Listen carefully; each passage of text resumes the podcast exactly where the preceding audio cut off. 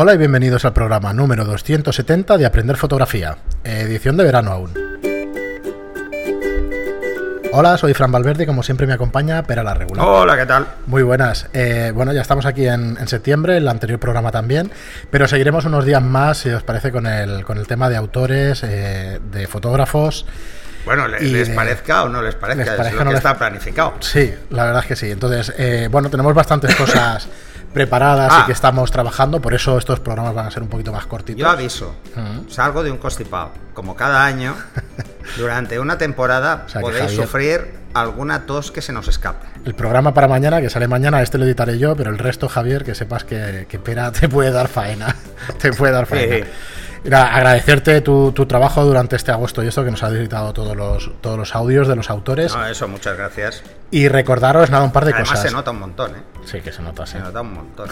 Pero un montón. Además, la gente lo ha dicho, ¿eh? Que se sí, nota, ¿eh? O sea, que... Claro, es que está editado ahí por es un profesional, que... además por un profesional y, y de profesional. maravilla. Entonces, recordaros un par de cosas. Eh, nuestros cursos en aprenderfotografía.online barra cursos, donde podréis aprender fotografía a vuestro ritmo. Ya disponemos de un montón de cursos y son 10 euros al mes, ya lo sabéis. Podéis ver todos los cursos que tenemos. Y luego recordaros que vamos a tener taller presencial el 6 y el 7 de octubre, el sábado y el domingo, y que os pondremos en el enlace las notas del programa que para que podáis ver eh, pues de va a ir el curso, el horario y todo lo que todo lo que podréis hacer aquí en Estudio Lightroom. Y nada más, hoy os traemos un autor eh, español, un fotógrafo español, que es eh, Fernando Puche. Fernando Puche es un fotógrafo madrileño, es un fotógrafo madrileño que nace en 1966 y ha, eh, ha, dedicado, como dice él en su web, os dejamos además en las notas del programa pues, pues su web, eh, donde podéis además comprar su obra, mirarla y todo esto, pues como dice él, es un fotógrafo que ha dedicado los últimos años a analizar el papel de la fotografía de naturaleza, pues dentro del ámbito artístico, de la propia sociedad, o sea, es un autor que no solo se ha dedicado a hacer fotos, sino que ha teorizado muchísimo sobre ella. Eh, yo lo conocí a Fernando, ya no recuerdo el año, igual hace 10 años o un poquito más, de algún curso, de alguna charla que dio en Madrid, que me acerqué a verlo. Le compré además alguno de, de su, alguna de sus fotografías, le compré cuatro en concreto, porque me gustaban mucho pues, los colores que sacaba y el tipo de fotografía que hacía de naturaleza. Y Fernando pues tiene eh, unos cuantos libros editados, ¿vale? tanto de fotografía como de ensayo de la fotografía. Entonces, bueno, sabéis que no, no, queremos alargarnos mucho con estos programas sobre autores, solo pues picaros un poquito la curiosidad para que investiguéis un poco sobre su trabajo. Eh, dejaremos tiene... la web, ¿no? Sí, dejaremos la web y yo poca cosa quería comentar sobre él, pero claro, no me resisto, fan, sí, fan. que soy fan, pero que no me resisto a, a, deciros que Fernando lleva toda su vida intentando, pues, eh, aparte de escribir bastante sobre el, el proceso fotográfico, lo que te tiene que pasar por la cabeza a la hora de hacer una fotografía, lo que, lo que uno debe preparar para llegar al sitio exacto.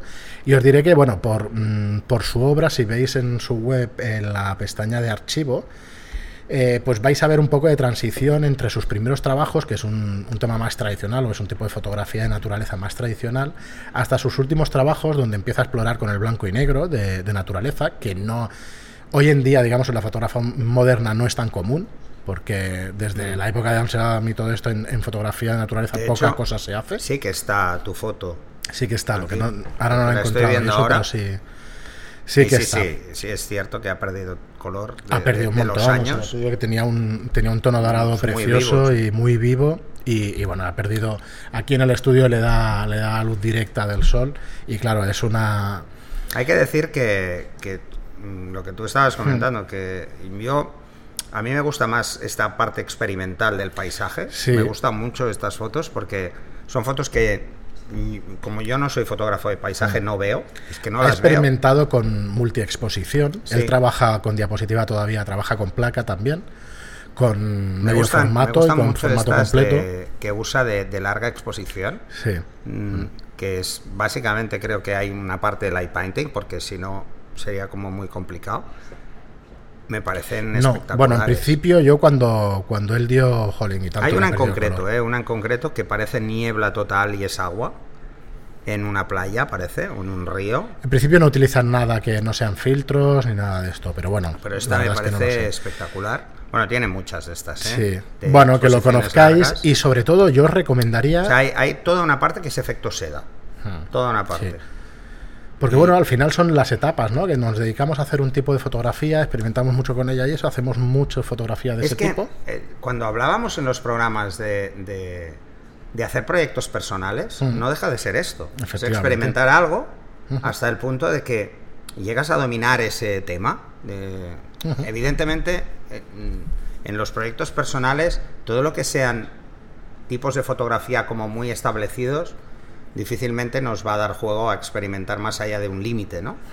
Pero, por ejemplo, en, estos casos, en lo que es una fotografía buscando más los detalles y este tipo de cosas, donde no aparecen personas, vamos, el, abanico es tan grande que te puede permitir estar experimentando toda la vida.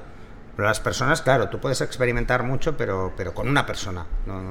cada vez que haces un retrato te vas llevando cosas de los anteriores, pero cada persona es diferente y por lo tanto por mucho que experimentes, el retrato no deja de ser una, faceta como no encorsetada, pero sí en parte, porque aquello del enfoque a los ojos y tal. Pero en este tipo de fotografía, el nivel de creatividad, mm, vamos, tiene que estar como muy a flor de piel, o sea que te lleva mucho los años, o sea, vas pasando y cada vez evolucionas y la evolución puede ir hacia cualquier lado y luego volver y luego y se ve mucho en los proyectos de, Fernando. Sí, sí, lleva cambios, experimentando y haciendo cosas. Además, eh, si te fijas en, si os fijáis en la web, lo veréis, él habla, además intenta describir cada proyecto, ¿vale? Eh, en la parte de proyectos recientes. Si os fijáis, eh, casi todos comparten tiempo. Y eso que os decía, a tiempo me refiero a un periodo. A un periodo, está cinco años experimentando con un tipo de foto. Es eh, cuando os planteéis tener proyecto personal, no os quedéis con uno. Tener dos o tres, porque la inspiración te puede venir a uno que no tiene nada que ver con el otro, sino que intentéis plantearlo con varios a la vez. Eso os llevará a, crecer en cada uno. Y luego al final os quedaréis en el que más os guste, eso seguro. Y en ese se nota porque tiene más evolución el, proyecto en sí. Pero bueno, pues por último, vais a disfrutar, ¿eh? Sí, por no, por no alargarnos, por último deciros que, Fernando ha hecho cientos de artículos para revistas, para todo tipo de revistas y de, y de páginas web, ¿vale? Revistas como La Fotografía, que no sé si la fotografía actual, que no sé si sigue editándose, revistas como Visión Salvaje, que, que creo que no, que no se sigue editando, FV, que, es un clásico de la revista de fotografía en este país, y que bueno, que sigue haciendo sus cursos y charlas, y que el siguiente que tiene es del 9 al 10 de noviembre en de 2018 en La Farinera, en el Centro das Visual de Vic. Y, nada, que, entréis en su web, lo, lo conozcáis Además, y el, ya el título es sugerente, ¿eh? la importancia de hacerse preguntas. Sí, yo, a ver, es un teórico al final de la fotografía, por mucho que él no no se vea así, o bueno, quizás sí, porque la verdad es que lleva mucho tiempo dando estas charlas y mucho tiempo teorizando. Y sinceramente a mí me gusta mucho. Lo que me gustaría es, ver el, el, temario, no, no lo veo aquí. Eh, bueno, no lo tiene, no, lo tiene. Sí, envíalo. Y, pero bueno, sus libros, ya te digo que por ejemplo el pasaje, el pasaje interior no es un libro de fotografías, es un libro de ensayo, es un libro de artículos. Es la recopilación de todos sus artículos de, una de un periodo mm. de FV, de la revista FV. Y bastante interesantes, ¿eh? o sea, la verdad es que bastante interesantes, como eso, como charla fotográfica y eso, eh, muy recomendable. Así que nada, aquí lo tenéis. Para este se abren, ¿no? Ayer se abrieron. Sí, sí, sí. tenéis el curso este del 9-10 de noviembre, que debe ser parecido a lo que hice yo ahí en Madrid. O sea que bueno, eh, mirároslo que, os gustará. Os gustará. Así que nada, hoy Fernando Puche, seguiremos el viernes que viene con alguno más y la semana que viene. Y mientras tanto, pues deciros que estamos preparando nuevos cursos y contenido pues para todo este para todo este invierno el año que viene. Perdón. Así que nada, muchísimas gracias como siempre por estar ahí. Muchas gracias por vuestros me gusta y comentarios en iBox y muchas gracias por vuestras cinco estrellas en iTunes. Y por estar en la red social, y por estar en Telegram, o sea, al final la lista va a ser lo que nos grande. Y gracias. gracias por seguir ahí incluso en verano. Efectivamente. Gracias y hasta el siguiente programa. Hasta el siguiente.